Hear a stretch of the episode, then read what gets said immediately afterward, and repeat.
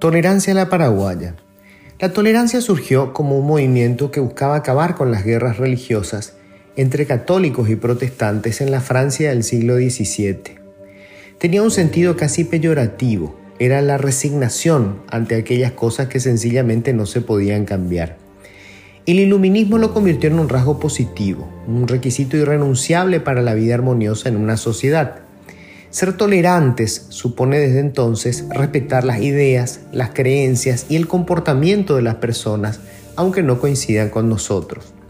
La tolerancia no supone, sin embargo, aceptar situaciones que impliquen el quebrantamiento de la ley o perjudique el derecho de los demás.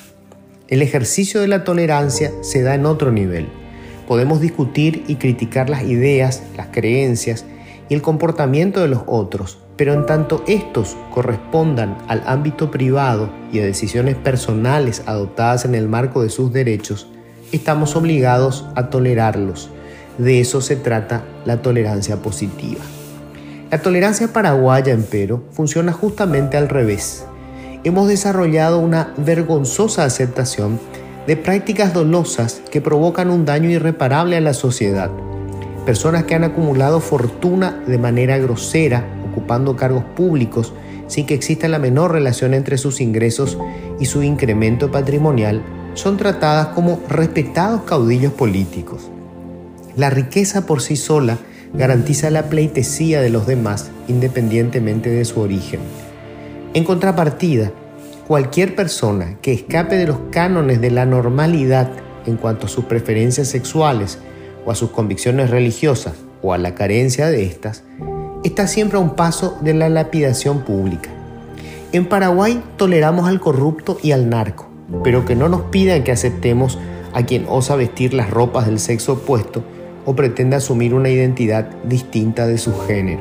El domingo pasado entrevisté en televisión a un joven proveniente de un barrio humilde del Bañado Sur con una historia muy particular.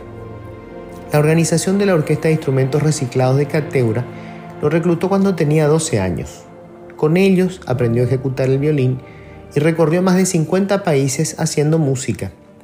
Hace unos años, imitando a su madre y sus vecinas, creó a un personaje en redes sociales que se volvió viral.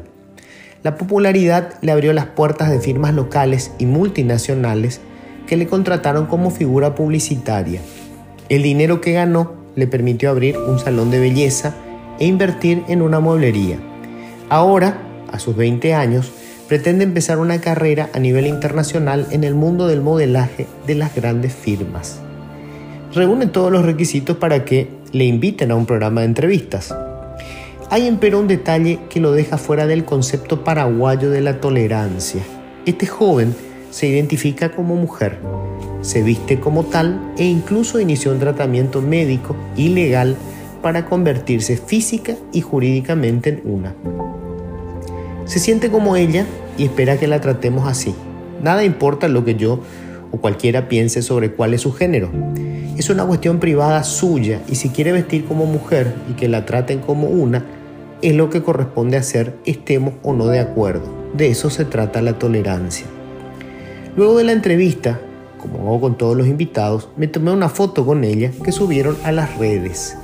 Y allí salió a relucir con fuerza, una vez más, el concepto torcido de tolerancia de un número tristemente alto de compatriotas. La imagen suponía, según esta curiosa interpretación criolla, desde una promoción de tendencias sexuales distintas a la heterosexualidad hasta la constatación de un plan siniestro para acabar con los bebés en el mundo.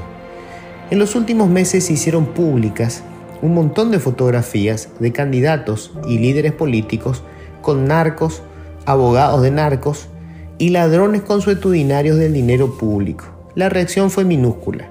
Con ellos la tolerancia se aplica generosamente. El mensaje es claro.